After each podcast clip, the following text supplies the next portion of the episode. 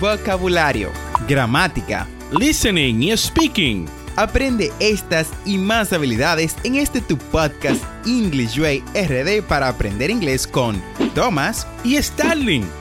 Vamos, ¿qué esperas? Exploremos el idioma a tu paso de forma divertida en este nuevo episodio. Hola, hola y bienvenidos una vez más a este su podcast English Way RD en este nuestro episodio 195. Oh, ya van 195 con su anfitrión, su host de siempre, Tomás Martínez. En el día de hoy vamos a estar haciendo una dinámica diferente que hicimos la semana pasada, que fue el listening. Sin embargo, esta vez lo haremos de algo variado. Vamos a hacerlo de película. En el día de hoy estaremos analizando un poquito y también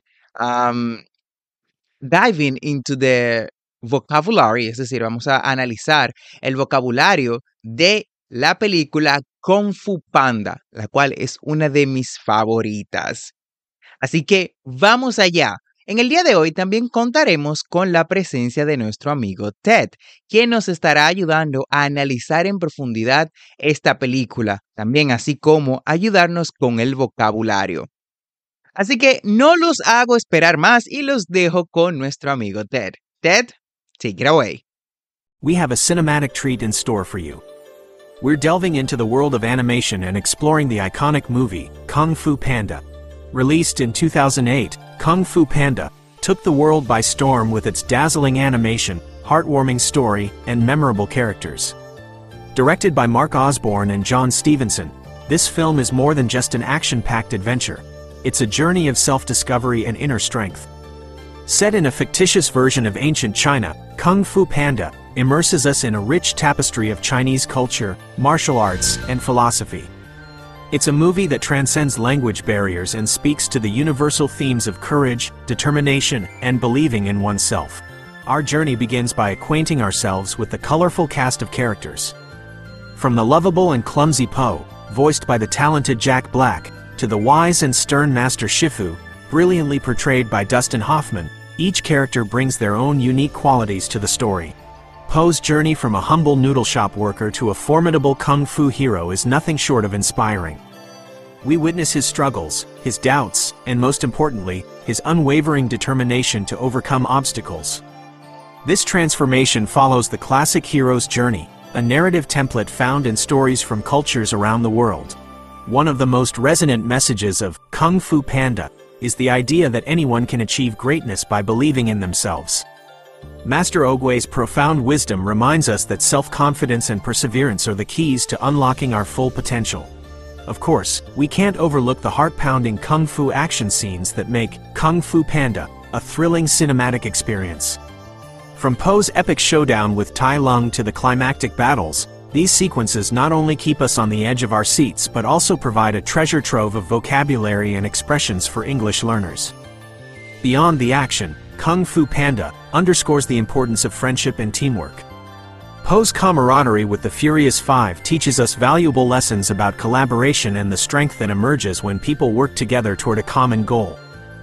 As we conclude our exploration of Kung Fu Panda, it's clear that this film offers much more than entertainment, it provides valuable life lessons and an engaging way to enhance your English language skills. Whether you're a fan of animated movies or an English learner, Kung Fu Panda is a must-see. Vocabulary. Clumsy, awkward or lacking in coordination. Stern. Serious and strict. Lovable. Easy to love. Endearing. Unique. One of a kind. Distinct. Resonant. Evoking a strong feeling or response.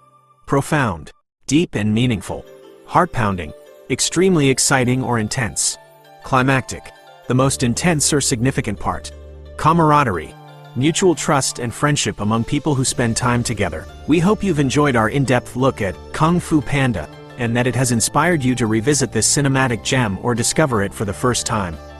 Remember, believing in yourself is the first step on the path to success, whether in Kung Fu or language learning. Gracias por unirte a nosotros en este episodio especial. No olvides suscribirte a este podcast para aprender inglés en tu reproductor de podcast favorito como Spotify, Apple Podcasts, Google Podcasts o cualquier otra aplicación de podcast y así vas a obtener actualizaciones semanales de nuestros nuevos episodios. Recuerda visitar las notas del episodio en englishwayrd.com. Ahí encontrarás las conversaciones que trabajamos en cada episodio, las transcripciones y recursos adicionales de nuestro podcast para aprender más inglés. Recuerda que tenemos dos episodios semanales, lunes y miércoles. And last but not least, never forget to practice. Practice is the key to success. La práctica es el maestro. Recuerda darnos 5 estrellas en Apple Podcasts, Spotify o cualquier otra aplicación en la que nos escuches y te permita un sistema de ratings. Nos escuchamos en el próximo episodio.